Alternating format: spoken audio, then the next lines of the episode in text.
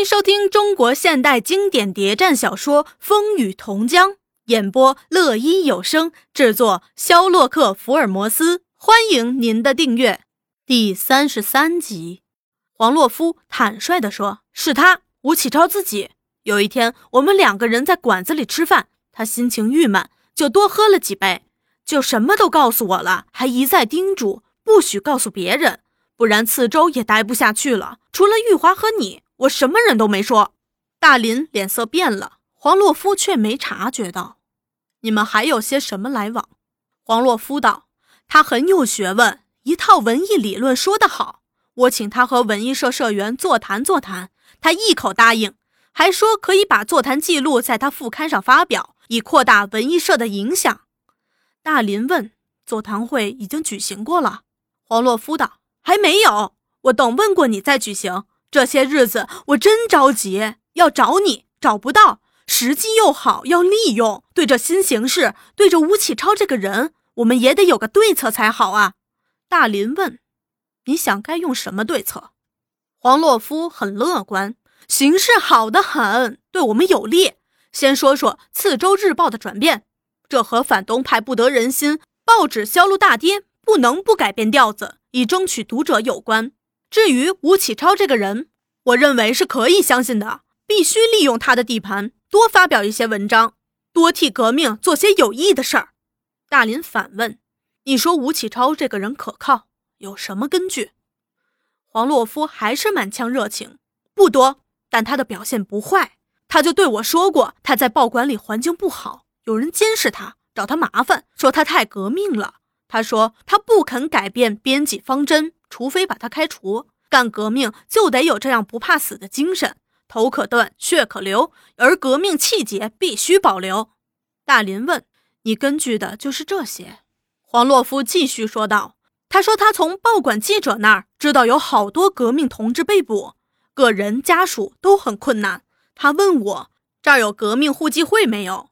我现在是远离组织，远离同志，不能直接为革命牺牲流血。”却可以做点别的工作。他的薪水不少，一个人用不完，很想捐一部分给那些受难的革命同志。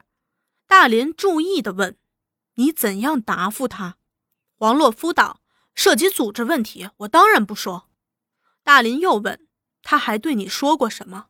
黄洛夫沉思片刻：“嗯，哦，对了，他对玉华同志非常注意，几次问到我，为什么玉华不肯支持他的革命事业。”为什么他对他这样冷淡？还谈了好多不必要的话。大林问：“有哪些不必要的话？”黄洛夫道：“比方说，人人都说她是迟开的玫瑰，为什么她年近三十尚独身不嫁？她有男朋友吗？和你们文艺社关系怎样？”我说：“我们虽是先后同学，又住在一个城市，却不来往。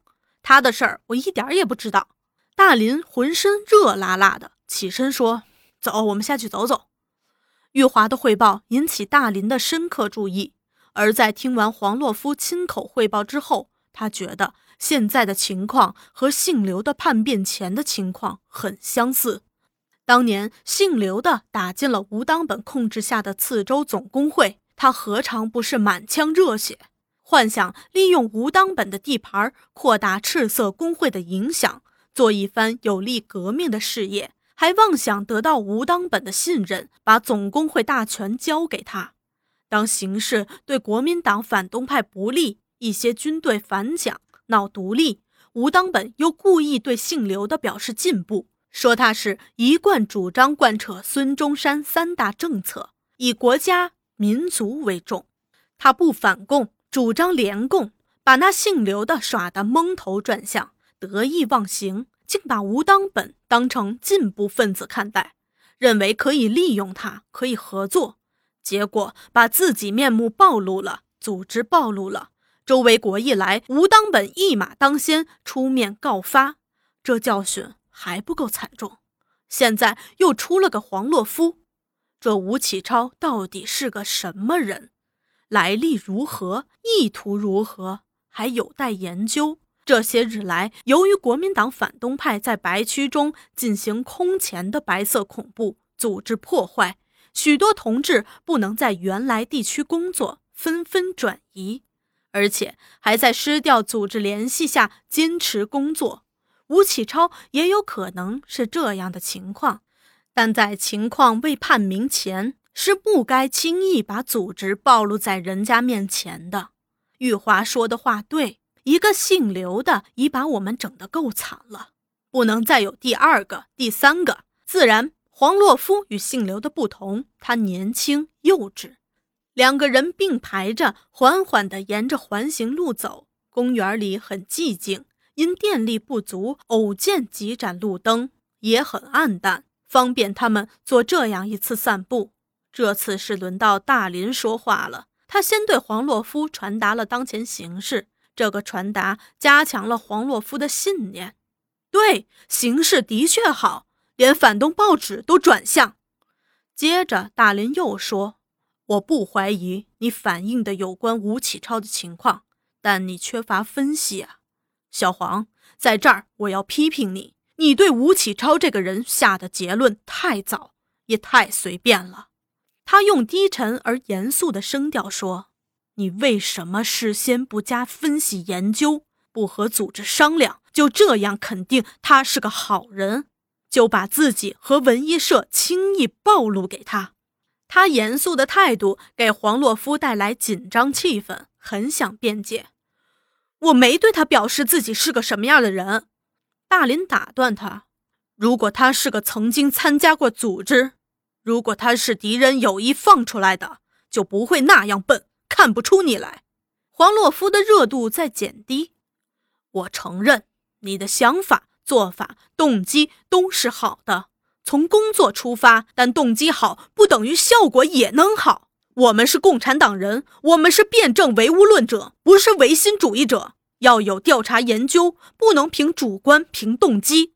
你对《次州日报》突然转变的看法显然是错的。你想，周维国是个什么人？他会允许在他的铁拳统治下有份进步报纸？次州文艺社是个什么样的组织？谁在领导？谁同意过你把吴启超这样一个不明不白的人引进来了？大林严厉地看了黄洛夫一眼，黄洛夫把头低着。你自己先不该在副刊上带头写那样的文章。如果说这份报纸的突然转变是为了欺骗读者，你不正做了反动派的帮凶？如果是敌人有意布置，情况就更严重了。反动派仅仅根据你写的几篇文章。就可以逮捕你，证据确凿，你还有什么话说？黄洛夫从来没想过这些，更体会不到它的严重性。经大林这一指出，才开始感到严重，热度已降到零下了。大林接着说：“你忘记了组织上给你的指示，隐蔽的工作，用灰色面目出现。你这样做，不等于公开向敌人告密。”这话说的那么沉重。黄洛夫急得几乎要掉泪了。他们在环形路上走过一圈又一圈。大林激动，黄洛夫沉重。有好一会儿，两人都不说话。现在该怎么办啊？大林忽又开口：“我现在还不能立刻就下结论。吴启超是个坏人，是敌人有意派下来的，但他的可疑之处很多。”黄洛夫低声问：“那要我马上离开吗？”大林道。还得看发展，但有一点是可以肯定的：你的文章不能再写了，和吴启超的关系也不能再维持下去。所有的打算都要暂时放弃，同时也得做更坏的准备。最后，他又问：“有什么不同意见？”黄洛夫心烦意乱、情绪沮丧地说：“也只能这样了。”